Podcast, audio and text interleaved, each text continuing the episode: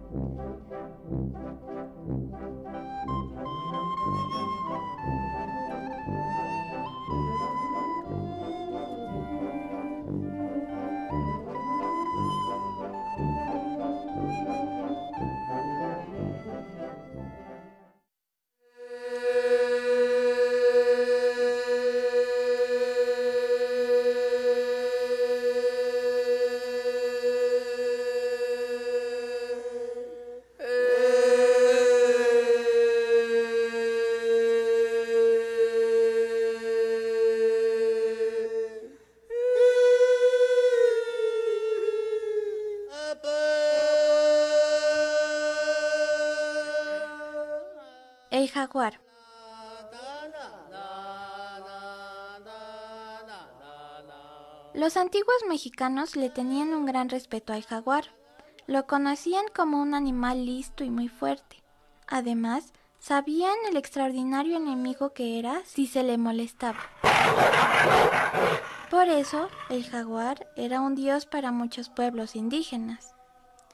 Entre los aztecas, solo los más valientes podían vestir su piel y eran conocidos como guerreros tigre.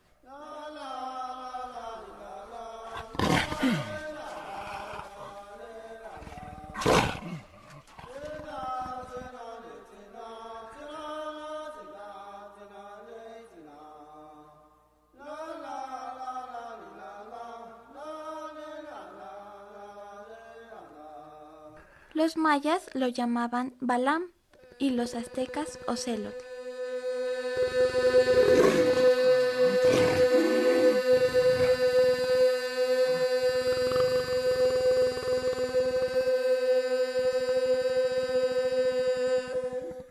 Desde esos lejanos tiempos, la piel de jaguar era admirada por su belleza y color, pero sus manchas son las que siempre han llamado la atención. Aquellos antiguos indígenas contaban a los niños esta historia de por qué el jaguar tiene manchas.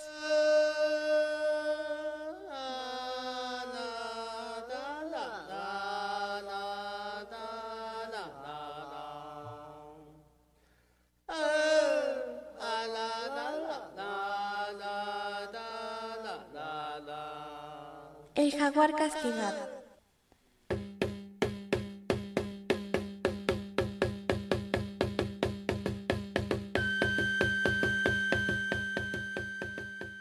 Esto sucedió hace mucho tiempo, en los días en que los animales no se comían unos a otros.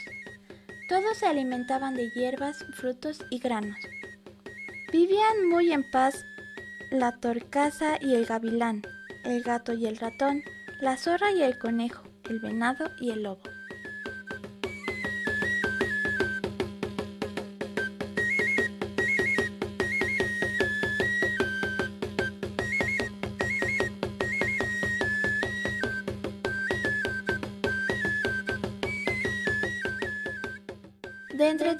Animales, el jaguar destacaba por su hermosa figura y su abrigo de piel amarilla.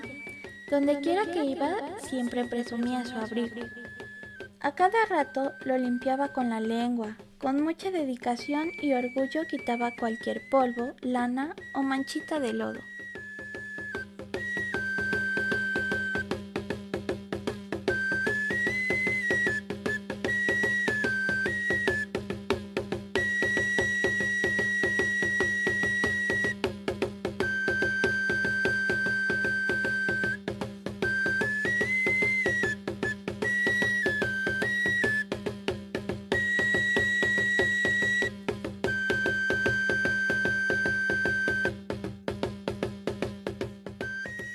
Una tardecita, el jaguar estaba jugando con una bola de changos, y en el relajo a uno de ellos se le ocurrió aventar un mamey muy duro.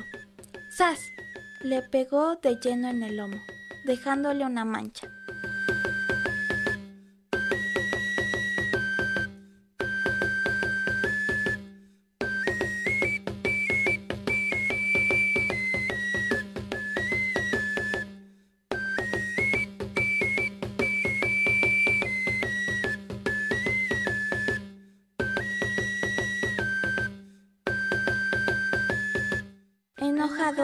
Ensució su abrigo, el tigre le tiró un zarpazo. Al pobre chango le colgaban las tiras de piel desde el cogote hasta la rabadilla.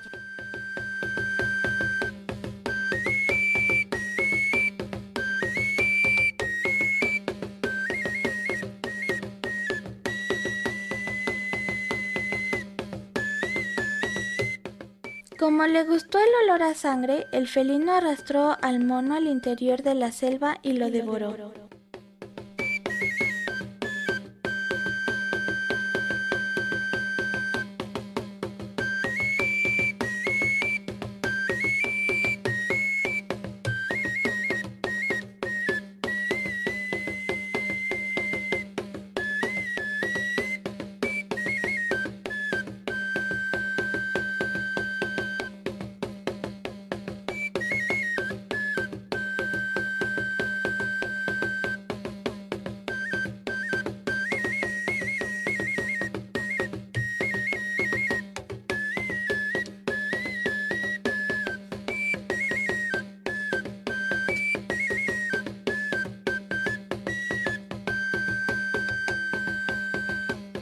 Gritando y chillando, los demás changos corrieron a acusar al jaguar con el señor del monte.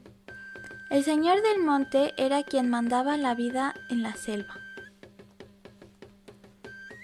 Él prometió castigarlo y dijo a los monos, suban a esos árboles de aguacatillos y cuando pase el jaguar arrójenle la fruta. La marca no se quita y así la piel quedará manchada para siempre. Como es muy presumido, será su peor castigo.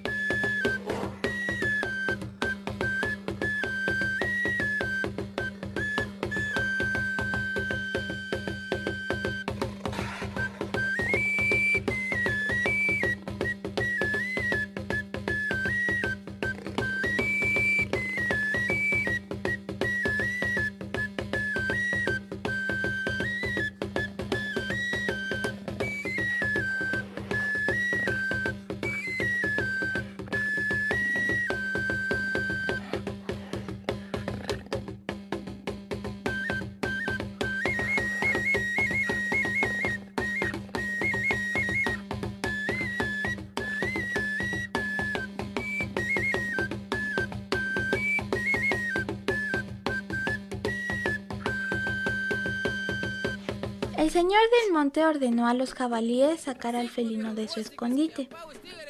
Cuando pasó por debajo del árbol, cayó sobre él una granizada de aguacatillos, echando a perder su hermosa piel.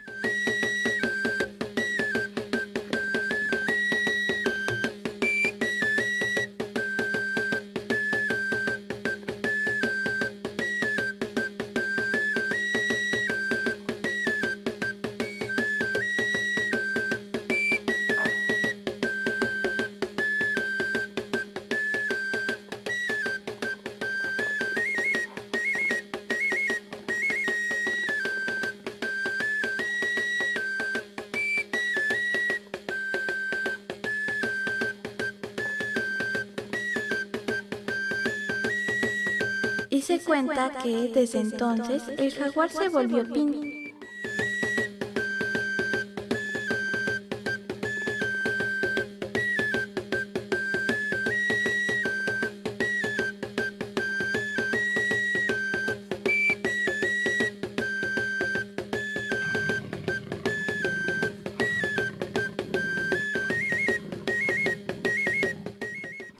Nunca olvidó lo que le hicieron los monos y los jabalíes, por eso son su alimento preferido.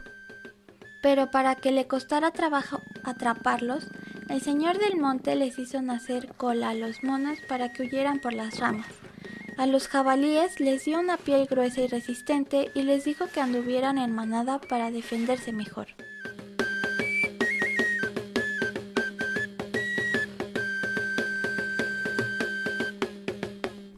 El jaguar es un animal ágil y fuerte, está a punto de desaparecer en México. La gente lo persigue sin motivo o lo caza para vender su piel por unos pocos pesos. Pero sobre todo, se están cortando árboles de los bosques, quemando las selvas y destruyendo los manglares, que son las regiones en donde vive y caza el jaguar. A pesar de su fuerza, el jaguar es un animal receloso del hombre y sus animales. Existe la idea de que come gallinas, chivas y ganado. Lo hacen solo los jaguares viejos que ya no pueden cazar otra cosa.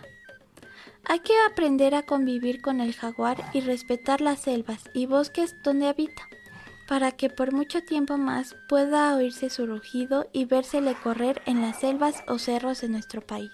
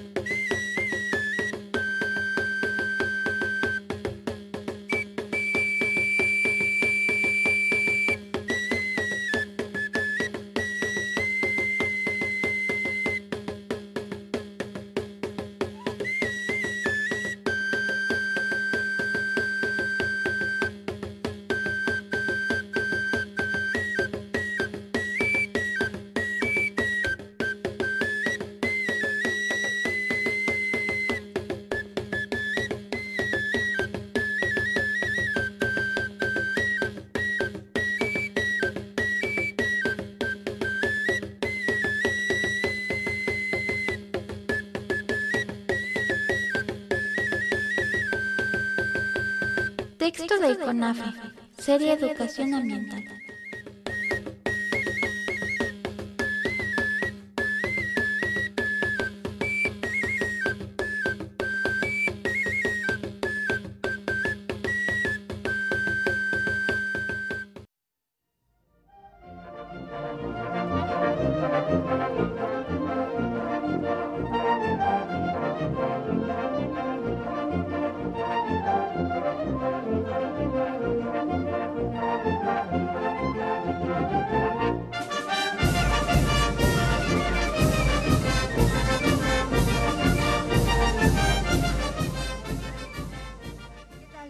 Terra buenos días, es un gusto saludarle, encontrarnos aquí nuevamente para llevarle la música más bonita e importante de México.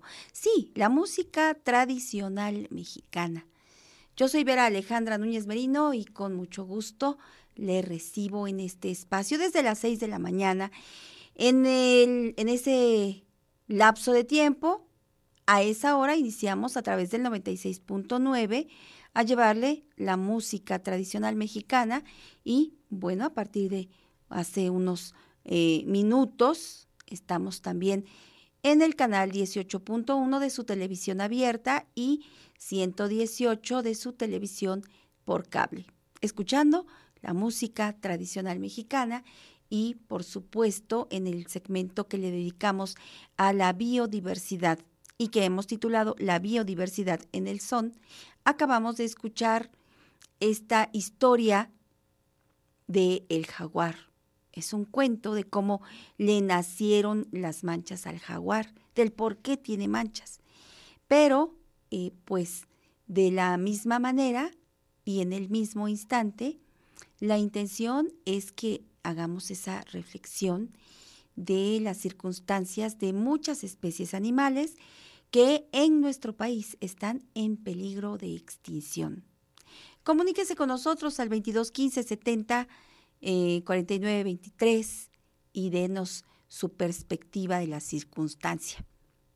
2215 70 49 23 es la línea a la que usted puede escribirnos un mensaje de texto o un WhatsApp.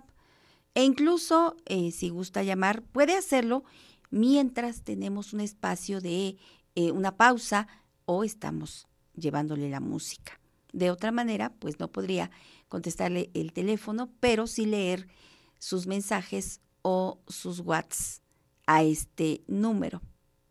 Y bueno, hablábamos de las especies en gran peligro de extinción. Una de ellas es el jaguar, la otra es el ajolote. Vamos a escuchar su leyenda. Ya escuchamos a Nadia Mújica con este cuento y leyenda sobre las manchas del jaguar. Ahora escuchemos a Ingrid Vallejo con la leyenda del ajolote. Adelante. Eran tiempos de sacrificios para los dioses prehispánicos. Debían morir para dar vida a otros elementos. El dios Xolot, hermano de Quetzalcoatl, no quería morir y para evitar ser sacrificado, Xolot se escondió primero transformado en maíz y luego en forma de maguey, pero al ser descubierto se refugió en el agua, donde tomó el aspecto de un anfibio.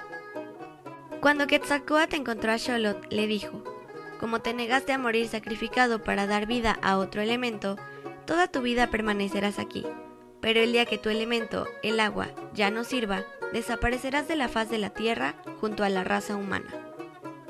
Las culturas precolombinas tenían una visión de contención en épocas de lluvias. Colocaban bordos o contenedores que evitaban las inundaciones. En pocas palabras, crearon un sistema de canales acuáticos que eran el hogar perfecto para este anfibio. Necesitan condiciones específicas para desarrollarse, como bancos de lodo para depositar sus huevecillos y una temperatura adecuada, entre otras cosas.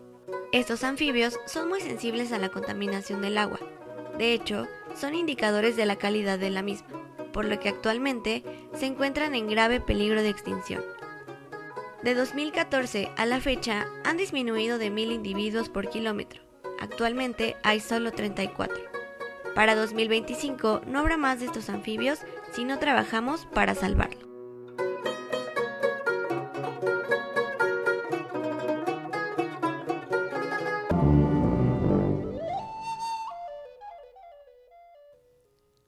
Lo mejor, lo mejor para evitar generar tanta basura es separarla. Clasificar la basura no es difícil. Claro que implica un poco de tiempo. Pero ¿qué es dedicarle este poco tiempo a la clasificación de la basura por el resultado que es el bien común? En verdad, tenemos que ponernos las pilas para aprender a separar nuestros residuos. Por ejemplo, si usted quiere que el vidrio que, que, le sobra, los frascos que le sobran, sean reciclados, lo primero que tiene que hacer es separarlos y limpios, tenerlos limpios, no solo desecharlos con residuos de su contenido, sino hay que lavarlos, hay que enviarlos limpios y separados, para que de esta manera el vidrio, el cartón, el papel no se vuelvan basura. Si nosotros dejamos los em, recipientes con el contenido, aunque sea con migajitas, ya no va a servir, ya no se podrá reciclar. Lo mismo que con todo el desecho orgánico, uno puede hacer una composta. Y bueno, en Tierra Mestiza siempre hemos hablado de buscar el bien común, hemos hablado del cuidado del medio ambiente, hemos hablado de todos estos temas para generar conciencia. Y una de las metas de este equipo, pues es que usted haga sus propias compostas. Por ejemplo, para así poner un granito de arena sobre otro granito de arena apoyando a nuestra audiencia a realizar actividades de beneficio común. Me encanta la participación de la familia Méndez Juárez porque se dieron a la tarea de hacer este video para que nosotros podamos elaborar, confeccionar, crear nuestras propias compostas. ¿Qué les parece si vamos a escucharlos? Adelante familia Méndez Juárez.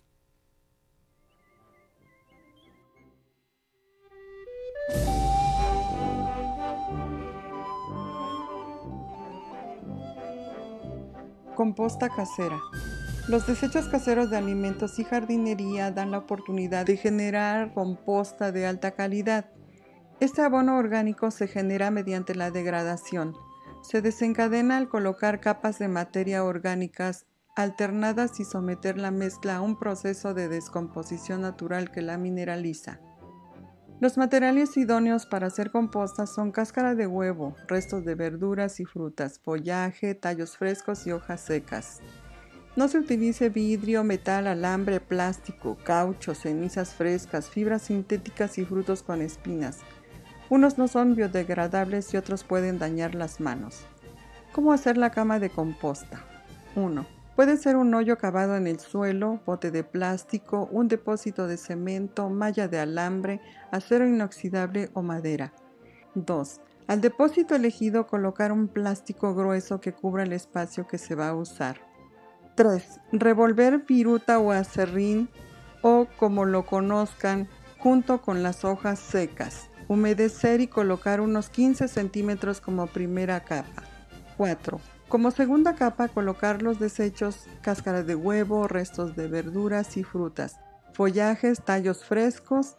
Si tiene oportunidad de conseguir estiércol de borrego, añadir. Este ayudará a acelerar el proceso de descomposición. 5. Como tercera capa colocar 15 centímetros de hojas secas y humedecer. 6. Alternar la capa de desechos y hojas secas hasta llenar el depósito seleccionado. 7. En cada llenado cubrí con el plástico para evitar que la composta se seque y evite la invasión de ácaros, hormigas u otros animales, o que se moje en exceso porque proliferan los hongos y despiden mal olor. 8. Revolver la composta a los 15 días y luego cada semana. Cuida que la temperatura se mantenga entre los 50 y 60 grados centígrados. 9. Cuando esté lleno tu depósito, se agrega la última capa de tierra y residuos secos como las hojas. 10. Cubrir perfectamente con el plástico evitando que entre agua u otros objetos. 11. Dejar reposar por mes y medio. 12. Una vez lista la composta, almacena en costales y guárdalos en un lugar seco hasta que los utilices para fertilizar tu huerto casero o tus macetas. En voz de Rosalina Juárez Romero. Tierra mestiza, reavivando la identidad nacional.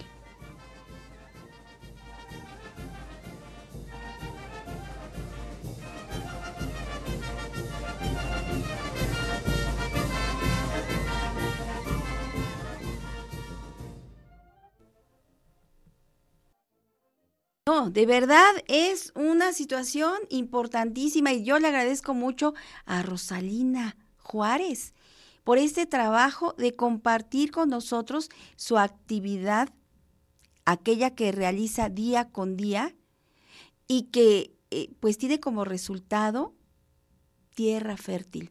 Claro, por supuesto que le dedica un buen tiempo cada día pero en verdad vale la pena. ¿Sabe usted? Más de 120 millones de mexicanos habitamos en este país y tan solo en el año 2015, ¿eh? ¿sabe cuántos millones de basura generamos en el país? 103 millones de basura por día. Imagínense nada más. No, no, es, es, es una cosa de verdad exagerada. Debemos aprender los mexicanos, primero, a separar la basura, después, a empacarla para el reciclaje, enviándola en buenas condiciones. Y tres, aprender a hacer nuestras propias compostas. ¿Sabe por qué? Porque de este total de, de millones de, de, de, kilos de basura, el 50% es materia orgánica. Es decir, que se puede usar para elaborar compostas. Fíjese nada más, de estos 103 millones de kilos que le, acabo de comentar, el 50% es desecho orgánico. Y Rosalina nos acaba de explicar perfectamente y a detalle cómo hacer una composta. Muchas gracias a la familia Méndez Juárez por aportar tanto en el equipo de Tierra Mestiza. Y yo espero, yo espero tener comentarios de ustedes al respecto de este tema porque créanme, el compromiso es de todos. No solo de quienes hacemos este programa, porque nosotros, como le decía, ponemos nuestro granito de arena. Es una preocupación constante y muchas veces, aunque usted no lo crea, son circunstancias que nos roban el sueño. ¿Por qué? Bueno, usted sabe que hay varios estados de la República Mexicana en donde el olor ya no se aguanta. En las calles del centro de las ciudades no se aguanta el olor. ¿Y sabe por qué es? Porque ya no hay espacio en donde eh, dejar la basura. Muchas empresas se dedican a esto del reciclaje de la basura, pero los mexicanos generamos tanta basura que rebasamos esos límites. Hay que aprender, hay que poner nuestro grano de arena, todos y cada uno de nosotros. Si su hijo pequeño, ese pequeño nieto o hijo que viene del kinder con la idea de reciclar y usted lo escucha, vamos por un buen camino. Pero cuando ignoramos a los más pequeños que traen de la escuela estas indicaciones, estas instrucciones, este nuevo conocimiento, cuando lo ignoramos, todos perdemos. Si usted sabe reciclar y puede darnos un consejo, hágalo por favor. Escríbanos al 2215 70 49 23. Y vamos, vamos pues a continuar con la música y con todo lo que tenemos para usted. Ya está aquí el grupo Los Cojolites con este son, Sembrando Flores. Thank you.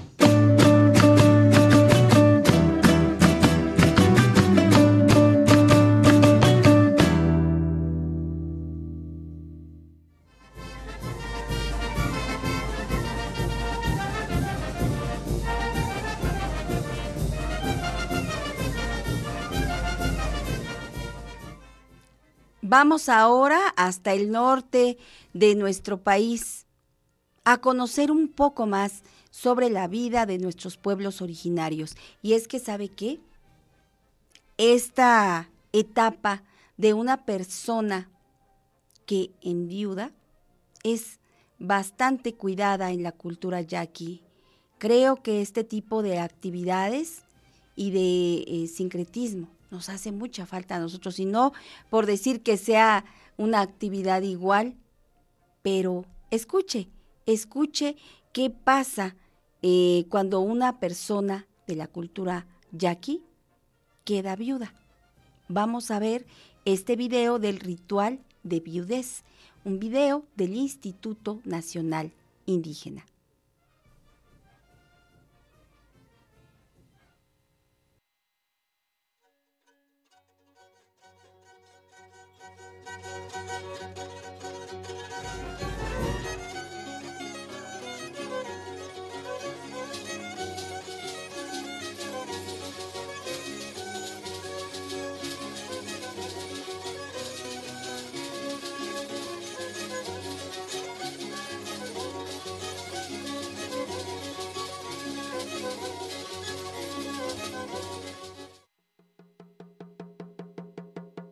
El ritual de viudedad entre los yaquis.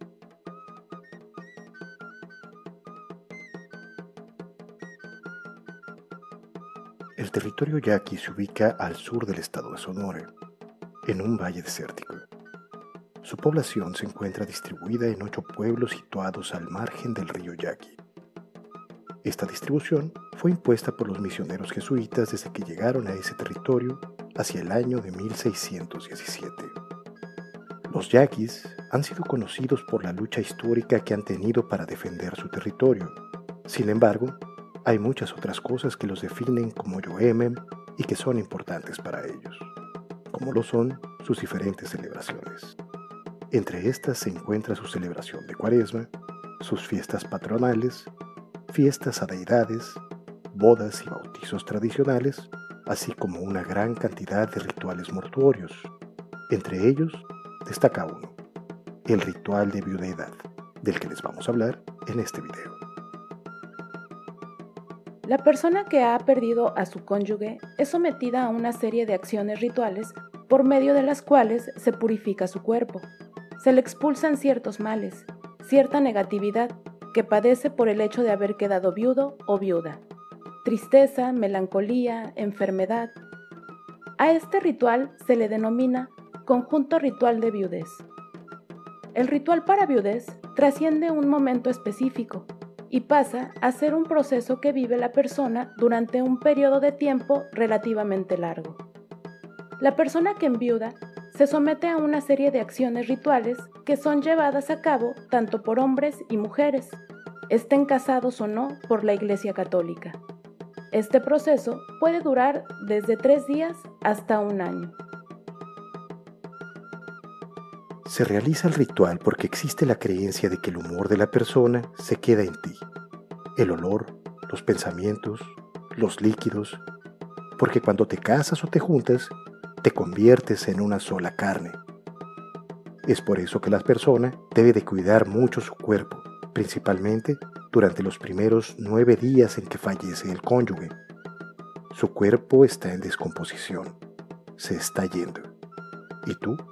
Te puedes ir con él, por la convivencia y la cercanía que tuvieron. ¿Qué acciones realizan? Desde el primer día en que muere el cónyuge, la persona tiene que ser llevada con una curandera de viudedad. Esta es especialista en atender a los viudos y su credibilidad se sustenta principalmente en que ella o él es viudo también.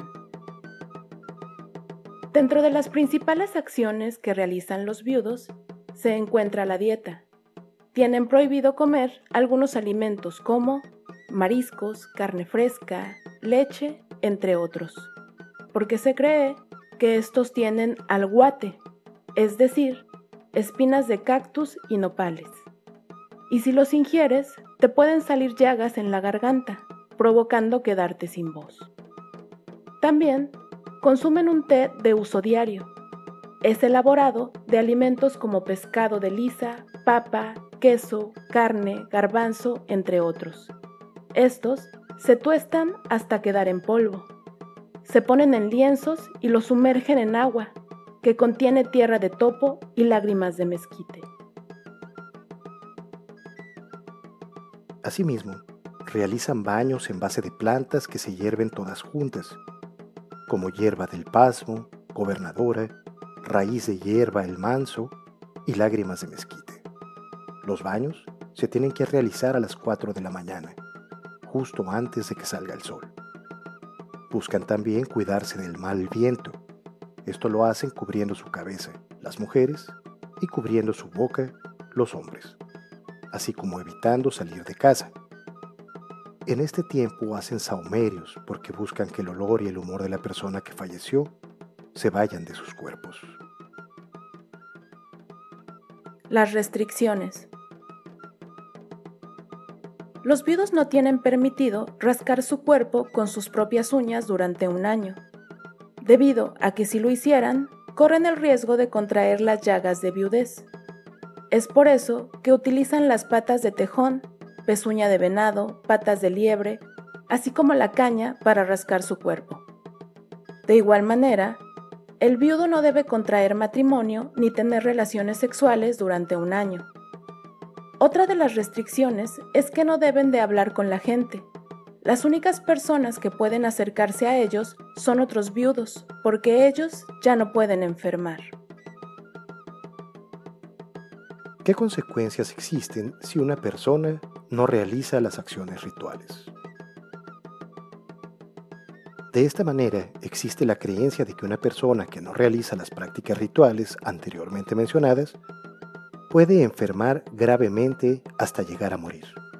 La condición de salud de la persona se va deteriorando con el tiempo, como si tuviera una enfermedad crónica degenerativa. Te surgen llagas por todo el cuerpo, a las cuales llaman llagas de viudez. Te duele siempre la cabeza. Te puedes volver loco. Es por eso que te cuidas del mal viento. Vas perdiendo la vista y la voz poco a poco, cuando una persona enferma por no cuidarse después de enviudar, se le llama enfermedad de viudo. Las consecuencias son más graves de lo que parecen. No solo enferma la persona que no se curó. Si el viudo o viuda se vuelve a casar, la persona que se casó con él puede enfermar y morir. Un viudo que no se curó o atendió es peligroso para la sociedad yaqui. Para finalizar, el viudo se cuida y se limpia para poder seguir con su vida. La creencia y permanencia de estas acciones rituales se dan a raíz de las diversas manifestaciones expresadas por las personas que no cumplen con esta práctica, por lo que se ha convertido en parte importante del significado que tiene esta sociedad sobre la muerte, sobre la enfermedad y sobre el mal.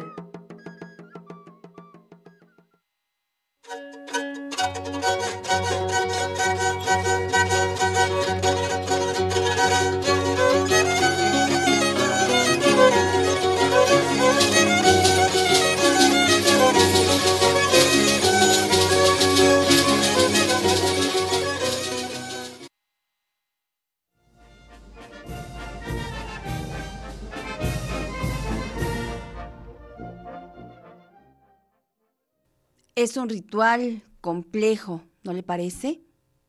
Importante cumplirlo en cada paso para los habitantes y los eh, generadores de esta cultura, la cultura yaqui, habitantes de eh, pues la región eh, yaqui ubicada actualmente en el estado de Sonora. Ya está aquí el grupo Yolotecuani con este tema. Se llama Ausencias.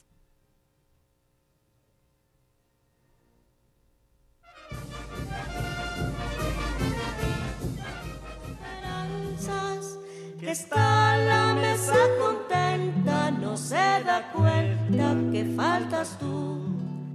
Que está la mesa contenta, no se da cuenta que faltas tú. Ya está en un vasito adentro, la escobita y el cilantro. El papa no está contento porque en el centro te encuentras tú. El Papa no está contento porque en el centro te encuentras tú.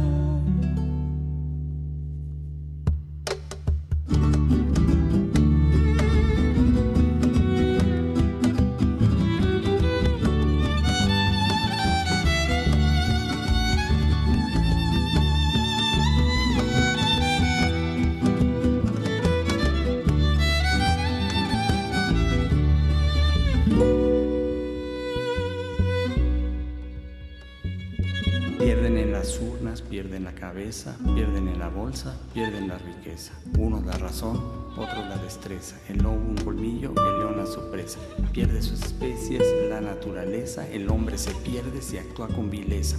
Unos pierden peso, otros la vergüenza y pierde el pudor y pena la obesa. El pelo se pierde, un ojo, una oreja, los dientes que muerden se caen pieza a pieza. Se pierde inocencia se pierde sorpresa.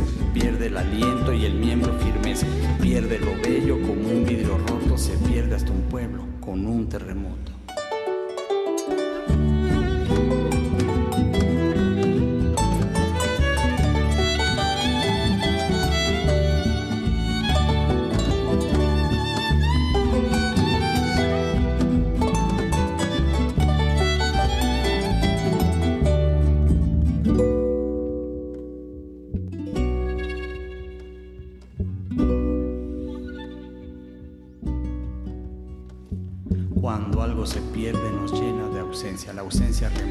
Se vuelve presencia, se pierde memoria, se pierde conciencia.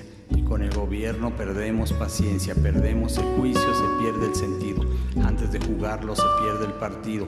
Un avión se pierde y pierde la altura. Una actriz opera y pierde figura. Se pierde la magia, se pierde una apuesta, se pierde el trabajo y eso sí que cuesta. Perdemos el perro, perdemos al gato, perdemos el habla, se pierden un rato, se pierden hermanos, se pierden amigos, se pierden los padres y seres queridos. Se pierde al vecino, lo desaparecen, se pierde la calma y la paz perece. Y perdiendo todo, menos nuestra esencia, las mesas del pueblo se llenan de ausencias. Y perdiendo todo, menos nuestra esencia, las mesas del pueblo se llenan de ausencias. Vamos a cortar tristezas y un ramito de esperanzas que está en la mesa contenta, no se da cuenta que faltas tú. Que está en la mesa contenta, no se da cuenta que faltas tú.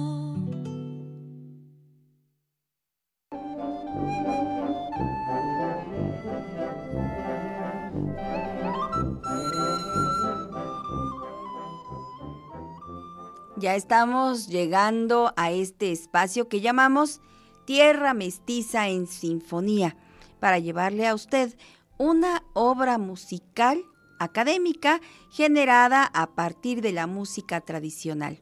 Y es que hoy estará con nosotros el egresado del Conservatorio Nacional de Música como licenciado en concertista de trompeta, bajo la guía del maestro José Oviedo Rodríguez. El maestro ha sido originario o nació más bien en Santa Catarina del Monte, Texcoco, Estado de México, y ha sido trompetista principal de la Orquesta Sinfónica de la Universidad de Guanajuato, también de la de San Luis Potosí, de la Orquesta Sinfónica Juvenil del Estado de México y la Orquesta Filarmónica de Acapulco. También ha trabajado en la Orquesta Sinfónica de Aguascalientes como trompetista principal y como asistente con la Orquesta Sinfónica de Jalapa. Ha dado recitales de trompeta en diferentes sales, salas, perdón, como las salas silvestres revueltas del Conservatorio Nacional de Música y también en el Teatro de la Paz de San Luis Potosí. En el Conservatorio de las Rosas de la ciudad de Morelia, Michoacán, y en la Catedral Metropolitana de la Ciudad de México. Ha tomado clases de trompeta con maestros de talla nacional e internacional como Juan Manuel Arpero, Christopher Thompson y José Oviedo, con muchos otros maestros, generando así un trabajo constante y una experiencia hermosa. Aquí está con nosotros Ignacio Cornejo Díaz con la interpretación de este vals hermoso también, Dios nunca muere. Ahora lo escucharemos con estas variaciones para trompeta. Adelante, está usted en Tierra Mestiza en Sinfonía.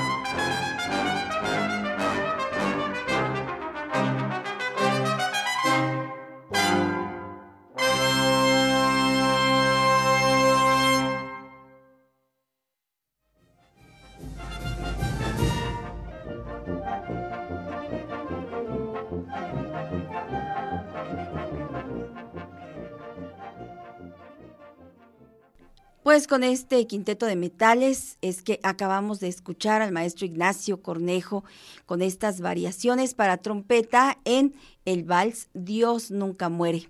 Agradezco sus mensajes al 2215 70 49 23 y les recuerdo que en nuestras redes sociales también puedes encontrar nuestros contenidos.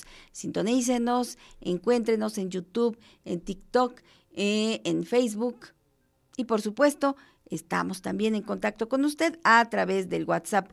Por cierto, envío muchos saludos a todos los integrantes del grupo eh, de Terra Mestizómanos en el WhatsApp. Saludos a toda la familia de Tierra Mestiza. Y bueno, pues eh, es momento de, de continuar. Le llevamos a usted ahora esta leyenda. ¿Sabe cómo surgió? La flor de cempasúchil? Bueno, pues en la cultura náhuatl hay algunas referencias interesantes, hermosas y poéticas. Vamos a escucharlas. Es la leyenda del cempasúchil.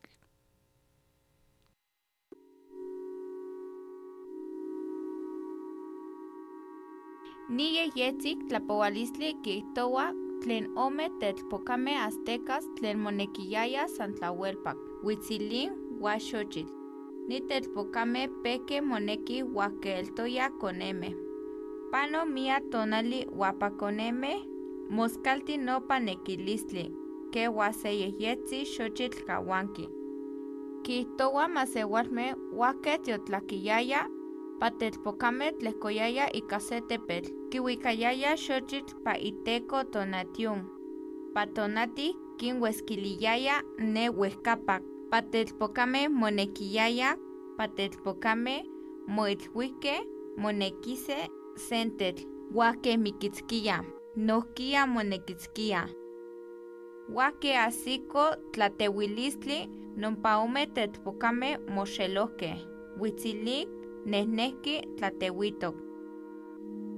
Pano tonali asiko kuesoli tlaktoli, patelpocatl huitzilik mihki kampa tlatewilistli. Payehyektzi ichpokatl xochitl mokueso santlauetpa, yolpitziniyaya, kimachiliyaya. Tlehko kampa tepetl, kilhuito tonatiuk, makiwika kampa tetpokatl, wa istos sentetl iwaya patetpokatl, tlen sante kinekiyaya. Patonatik kimahkaki pa itonamitl, ipani pa ichpokatl, kikuehki se yehyektzin xochitl, tlen sante kawaniyaya, ke patonatik. Pano tonali asiko se huitzitzili. Mosewik ipani nompa xochitl. Eltoya patetpokal huitzilin. Mokuestoya se yehyetzi huitzitzili. Wake mosewik patototl paxochitl motlapo ika sempuali ixiuio. Kiski se iknekilis. Kempa yolki sempualxochitl. Mika xochitl.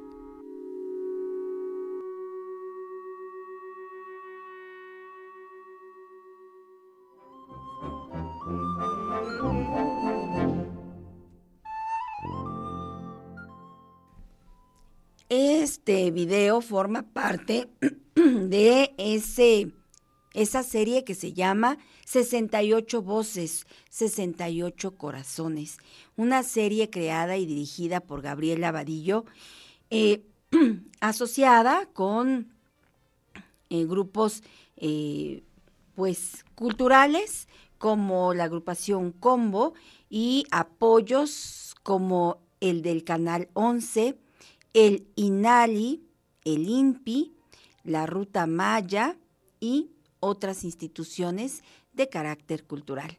Excelentes trabajos. Por eso es que nos gusta llevarle a usted estos eh, videos, porque eh, ellos hicieron una recopilación de leyendas de todo el país a través de los pueblos originarios y llevando a cabo pues este eh, trabajo de elaborar la creación, hacer todo el diseño sin dejar la narrativa en voces originarias. Nos gustan estos videos para usted. Ojalá lo haya usted eh, podido seguir en la lectura con nosotros y bueno, así haber conocido el origen de la flor cempasúchil. Y si usted nos escuchó a través del 96.9, pues escuchó en lengua náhuatl esta leyenda en donde eh, eh, se narra la historia de dos jóvenes, uno de ellos era eh, y ella era Xochitl, que después de estar enamorados se tienen que separar por motivo de las guerras. Y bueno, eh, Huitzilín eh, se va a la guerra, resulta herido de muerte y después pues ella se entera de este fallecimiento, le da mucho dolor, se quebranta por el dolor y se va hacia el sol, hacia la montaña donde ellos juntos eh, subían. Y entonces Xochitl le pide al sol que la vuelva a reunir con Huitzilín. Así que el sol la convierte en una flor tan amarilla como su propio rayo de luz. Y después le da un aroma exquisito, muy agradable y también muy fuerte. Así que Huitzilín, transformado en ave, llega a posarse en esa flor y es así como nuevamente vuelven a estar juntos y es así como nace el cempasúchil. ¿Qué le parece la historia? Pues vamos ahora a escuchar música, perdón, ahora de otra flor. Este es el son de la orquídea. Adelante.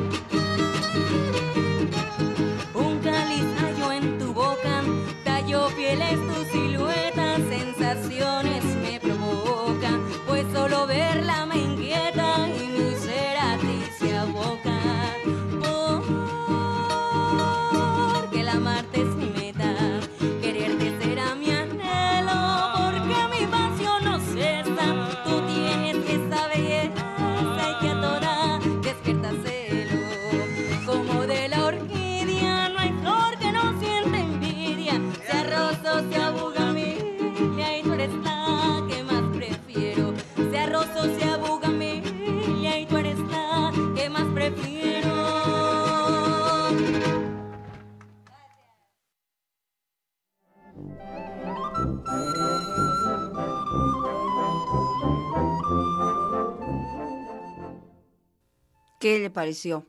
Este son hermoso también y en una metáfora de la flor orquídea, escuchamos, pues sí, precisamente todas sus características igualadas o comparadas con la de la mujer, aquella a la que nuestro eh, compositor ama, ¿no? Y se enamora porque parece una orquídea. Comuníquese con nosotros al 2215 70 49 23. Le vamos a presentar más música, más poesía, más voces de los pueblos originarios. En esta ocasión hemos elegido un poema de el filósofo, antropólogo, filántropo Miguel León Portilla, quien defendió siempre el hecho de reconocer los mexicanos la importancia de las lenguas originarias.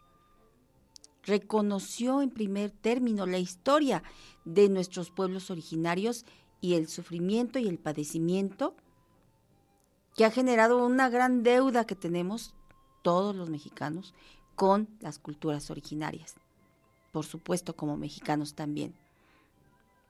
Y bueno, escribió muchísimos, muchísimos textos en defensa de los pueblos originarios y también escribió poesía. Así que eh, la serie 68 voces, 68 corazones retoma esta poesía que se llama Cuando muere una lengua y la transforma en un video hermoso también. Aquí se lo presentamos, recordándole que puede escribirnos al 22 15 70 49 23 o en Facebook también puede escribirnos, nos puede encontrar también en otras redes sociales como TikTok y YouTube. Vamos entonces a escuchar este poema a cargo de la serie 68 voces, 68 corazones.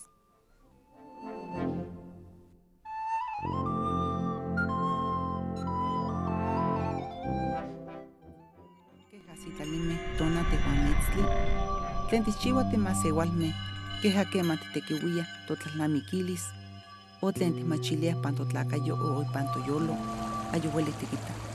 Kema se tlatolkamanali poliwi, nochi tlen onka ipan itlaltepaktli, keja nopa weyi atl uan nopa atentini, nochi tlamantli tekuanimeh uan nochi tlamantli xiuitini. Nion axtimoilhuis, nion axueli tikihtos, nion axueli titlachilis o tikakis pampa politok nopatlahtoli. Huajka motzakua ipan kampa ueli chinankotini, ipan kampa ueli tlaltepaktli keja kema motzakua sekua puerta o se ventana, kema onka sekina tlahtolkamanali, mislachiaktis, pampa timachilis tlamantli ten santoteco ueli kichiwa, uan tlen kichiwa masewaltlakame. Yani, ka tlen kipia yolistli ipan itlaltepaktli. Kema poliwi se tlahtolkamanali, nochi poliwi, hasta nopa kamanali tlen para titeilhuise titeiknelia. O quema titepouiliah para tlachque techcocoa o techcuesua. Poliwi nopa antihuatzhuica tlen huicayaya tohuehcapantatahua. Nochi tlamanti tlen kipouayaya, quehatza momahtoya, quema motiochiuayaya. Queja moscaltihque. Ayocaca hueli sampa kipouas. Quema poliwi se tlahtolcamanali, eli queja miki. Uan miak miqueja, uan miak miquise. Eli queja quema tlapani se tescatl, inintos eli queja acahuilotl, tlen sampanotehki, pampa ayucaca molinia. Aunque más pano yani, más igual me mucagua, más te igneltihque.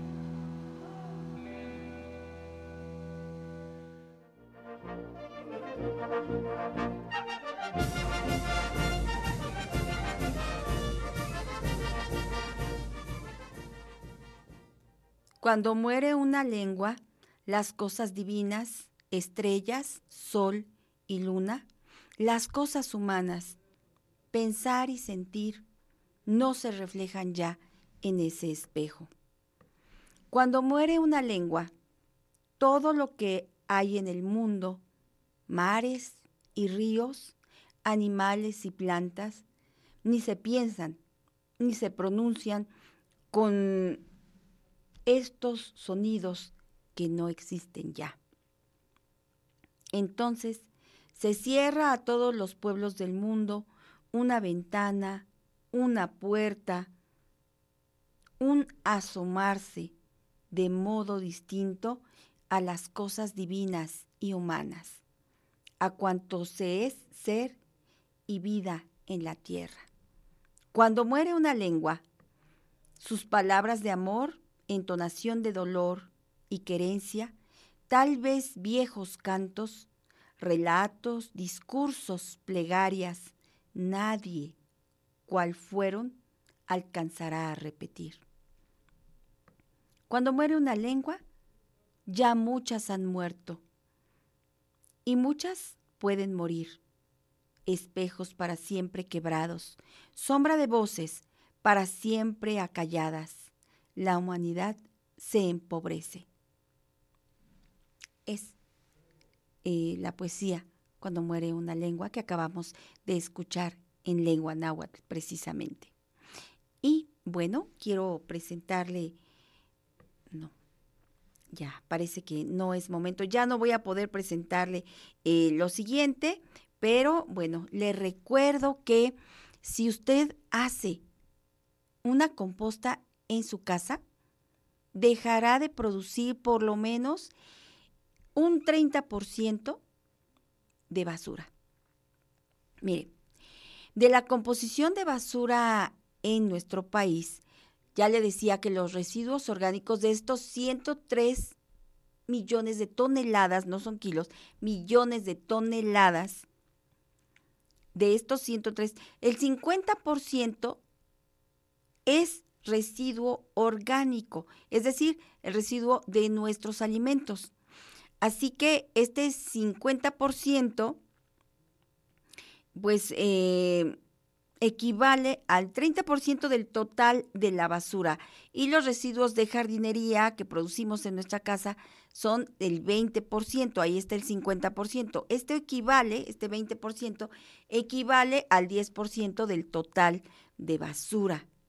Los residuos orgánicos pueden procesarse desde nuestra casa evitando trasladarlos kilómetros y kilómetros y kilómetros en donde probablemente cuando llegue a su destino va a ser mezclado y revuelto con otros residuos y entonces sí se va a convertir, como se ha estado convirtiendo siempre, en millones de contaminantes.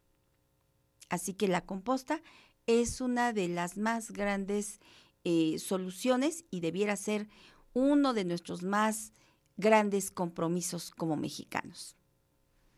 Comuníquese con nosotros al 2215 70 49 23.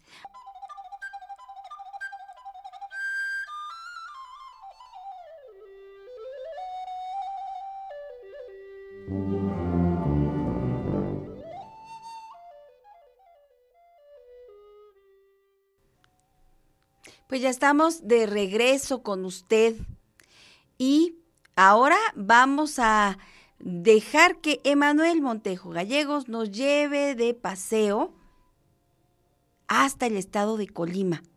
Así que vamos a conocer sus artesanías, su color, sus bordados, su trabajo en barro. No, un trabajo excelente en este, en este paseo que vamos a ir a dar con Emanuel Montejo Gallegos. Adelante.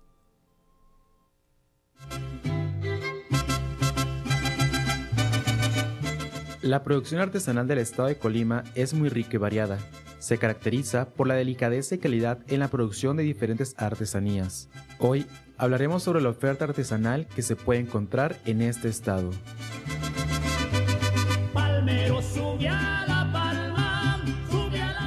En Suchitlán se baila cada Semana Santa la danza tradicional de los morenos.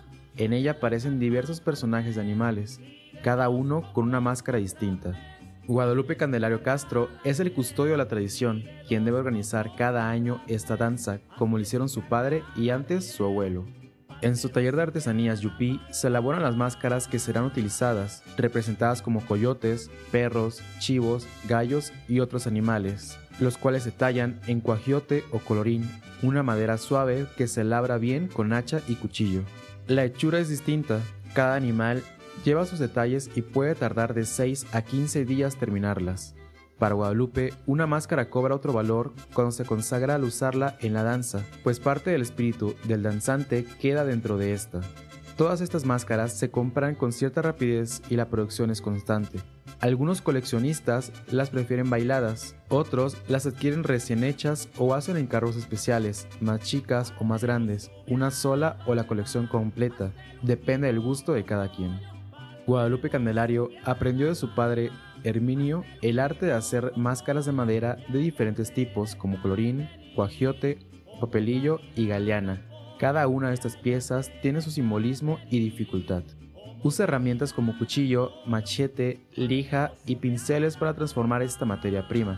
Le da color y vida a estos seres que son parte de las tradiciones de este lugar, que pertenece al municipio de Comala. Guadalupe promueve danzas tradicionales como la de los morenos o la del gallito. Explica que siempre se ha identificado con el pavo real, y es que esta ave representa el colorido y la armonía.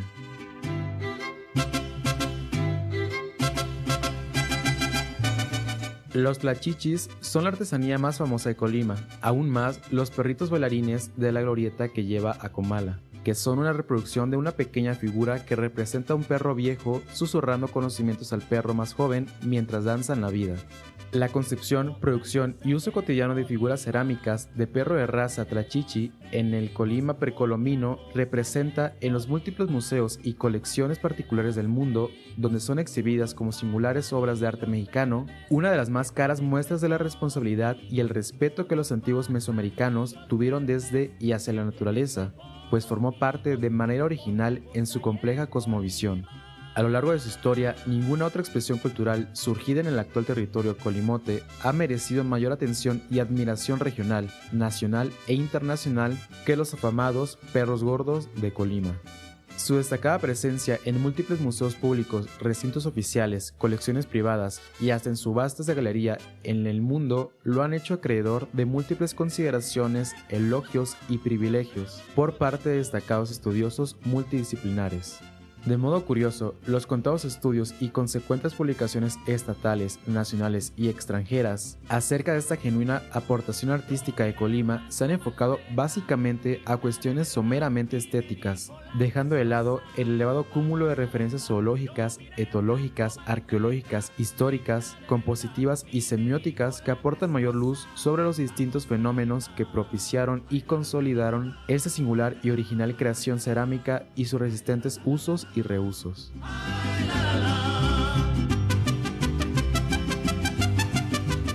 Los textiles están representados por el bordado de los trajes de India, mismos que se realizan con la antiquísima técnica de punto cruz, con hilo rojo sobre tela blanca, y por la producción de hamacas tejidas. Estos trajes de India son el traje típico del estado de Colima, que consiste en falda y blusa de color blanco, así como una mantilla que se usa en la cabeza, todo bordado con motivos en hilo rojo y con la imagen de la Virgen de Guadalupe, bordada con el mismo color del hilo. Este traje se utiliza para asistir al novenario que se hace en honor a la guadalupana en la ermita, donde las mujeres asisten así vestidas y los hombres se visten de Juan. En la actualidad, algunos trajes son diferentes.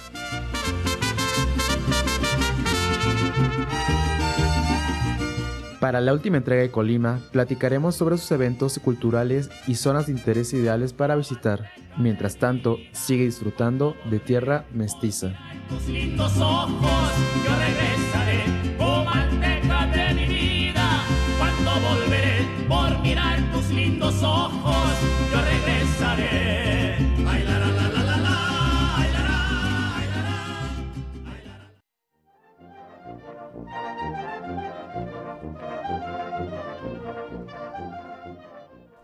Quiero saludar a todas las personas que nos han escrito al 22 15 70 49 23, Gaudencio Pérez Nabor, Gustavo Quintero, Isabel Roque, Samuel Illescas, Hilda Muñoz y Pedro Bonilla, Rubén Rojas, Rebeca López, Ángeles Gallardo, Miguel Ángel Huerta, a todas, a todas ustedes que a todos ustedes que nos han estado escribiendo a este a este número. Muchas, muchas gracias.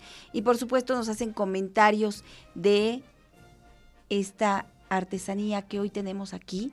Y sí, efectivamente, es eh, un, una artesanía elaborada en Puebla, pero a la manera de las artesanías del estado de Colima con este eh, tlachichi, ¿no?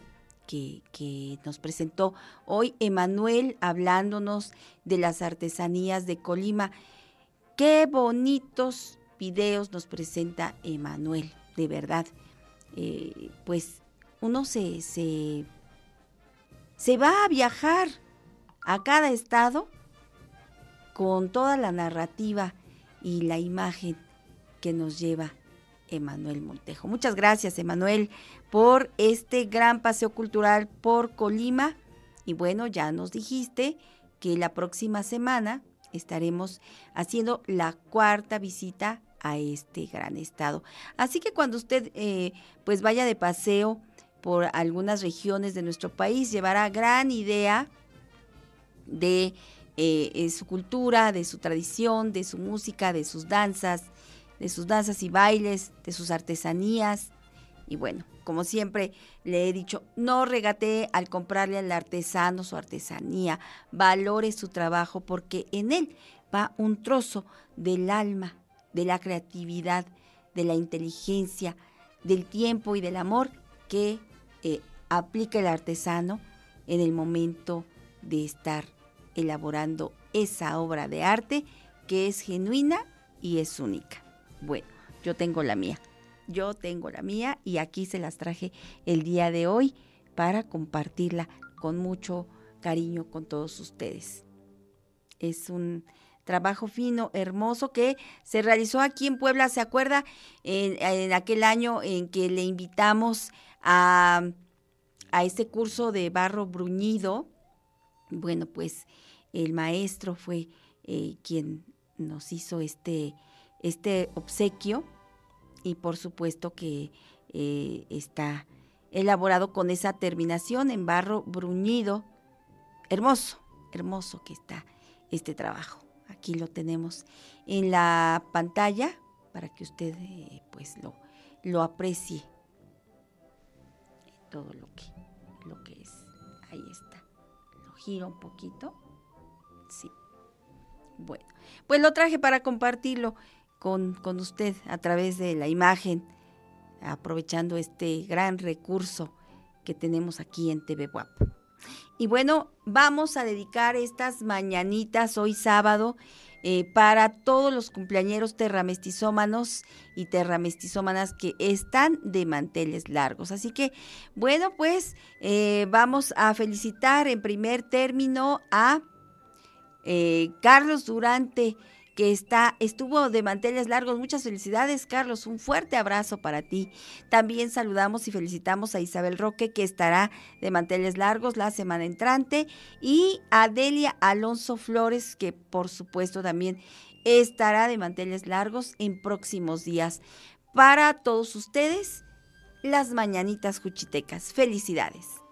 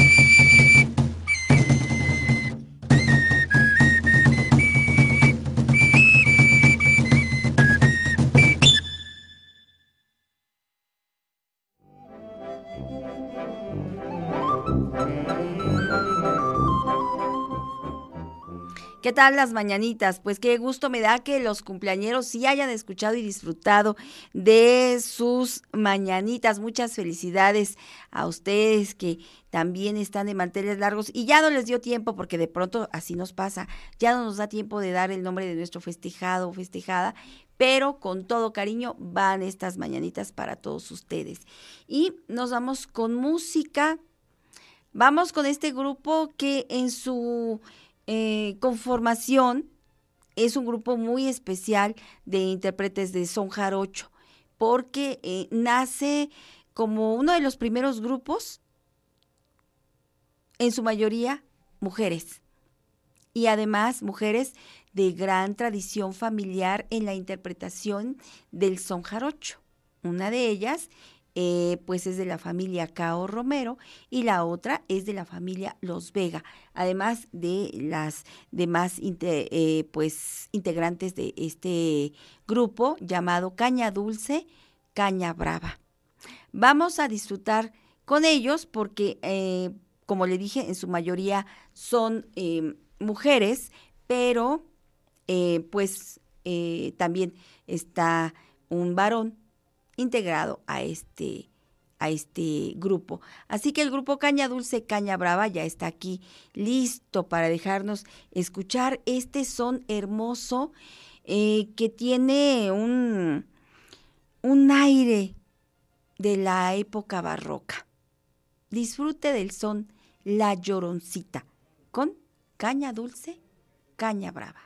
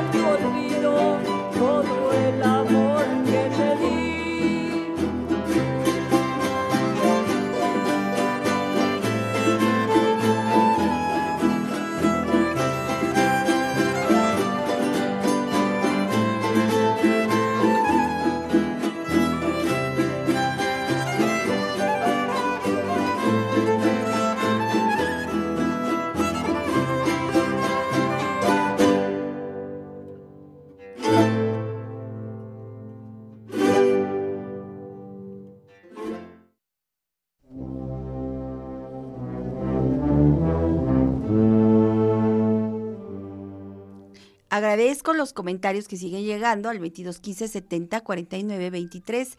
Socorro Sánchez nos comenta que ella eh, sí clasifica su basura, la recicla y lleva sus residuos, sus residuos orgánicos a la Fundación Salvemos al Mar. También agradezco el mensaje de la familia que desde hace varias semanas nos está escuchando en el estado de Querétaro. les enviamos un cálido abrazo. Y ojalá se queden con nosotros mucho, mucho más tiempo. Qué bueno que nos encontramos y que, bueno, ustedes disfrutan de la música tradicional mexicana. A ver, vamos a ver. Es eh, Ray Piña, sí, hasta Querétaro. Ray muy bien, pues qué, qué bueno que, que, les guste la música y bueno, ya saben que los sábados tenemos mañanitas, así que si me escriben entre semana y me da el nombre de sus festejados, pues el sábado estarán aquí muy puntuales en esta lista. Agradezco también el comentario de Ángeles Gallardo que nos dijo que la, el poema de Cuando muere una lengua le llegó al corazón. Gracias, Ángeles. Y Gema Morales también nos dice que le gustó mucho la leyenda del Cempasúchil. Gracias por sus demás comentarios. Y Simón Aguilar envía saludos a la coordinadora del taller de pintura en Cuautinchan. Eh, ella es Lucila Torija Telles. Un saludo y ojalá también nos esté escuchando y disfrute de la música tradicional mexicana. Querida familia, ¿qué creen? Ya nos vamos. Agradezco el favor de su atención y a nombre de todo mi equipo y de todos mis compañeros de radio y TV WAP, le deseo un excelente día. Aprovechelo y disfrútelo al máximo.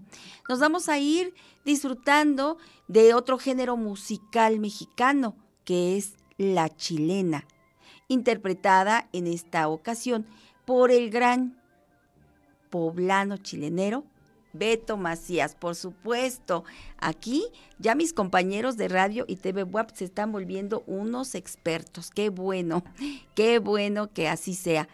Pues vamos a disfrutar de estas chilenas que son Soteña y Malacatera. Con ellas yo me despido y le digo, alegre me voy. Hasta Mosla. La chilena se llama Soteña y es el gentilicio de una, la mujer de Lode Soto, Oaxaca.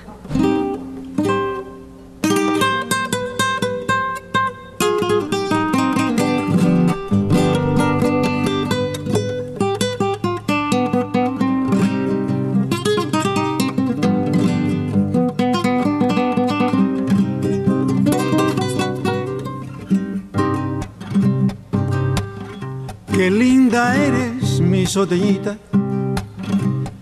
inspiradora de esta chilena. Por eso en toda la costa chica dicen que tú eres la única reina.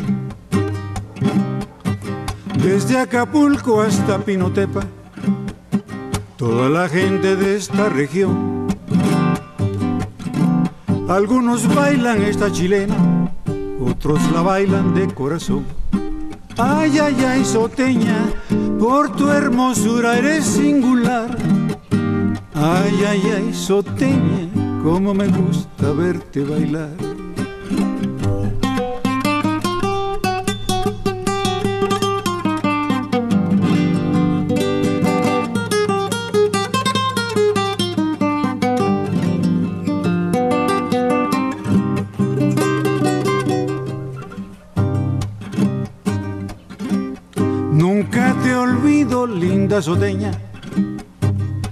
Por eso ahora te estoy cantando. Y es que en tu tierra y fuera de ella, igual que siempre te estoy amando. Ay, ay, ay, soteña, por tu hermosura eres singular. Ay, ay, ay, soteña, cómo me gusta verte bailar.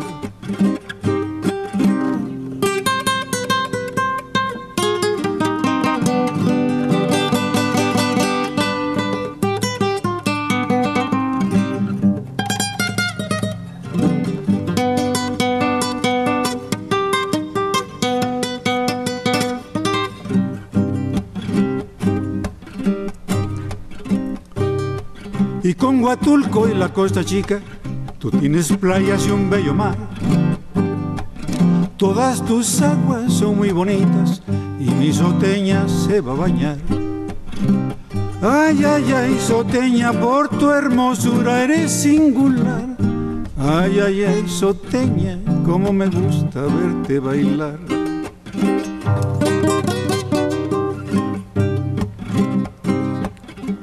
Recuerdo a Cuaji con Llano Grande y a Tacubaya con el maguey. En la chilena no hay quien nos gane. Tú eres la reina y yo soy el rey. Recuerdo a Cuaji con Llano Grande y a Tacubaya con el maguey. Y ay, ay, ay, soteña, ya me despido, ya te canté. Ay, ay, ay, soteña, como me gusta verte bailar. Y ay, ay, ay, soteña, como me gusta verte bailar.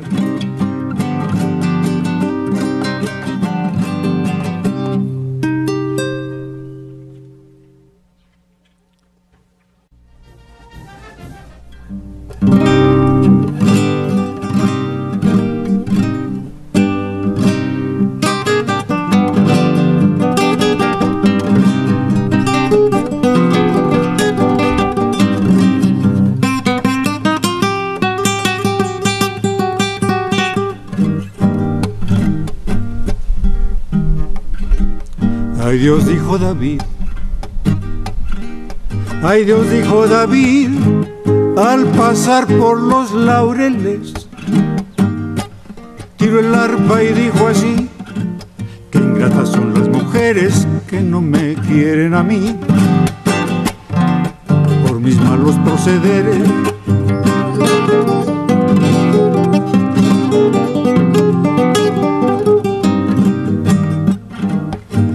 Dios, como no pensé. Ay Dios, como no pensé que mi engreimiento era bueno. Qué mal me ha pagado usted. Qué corazón tan tirano y algún día me vengaré y quedaremos a mano.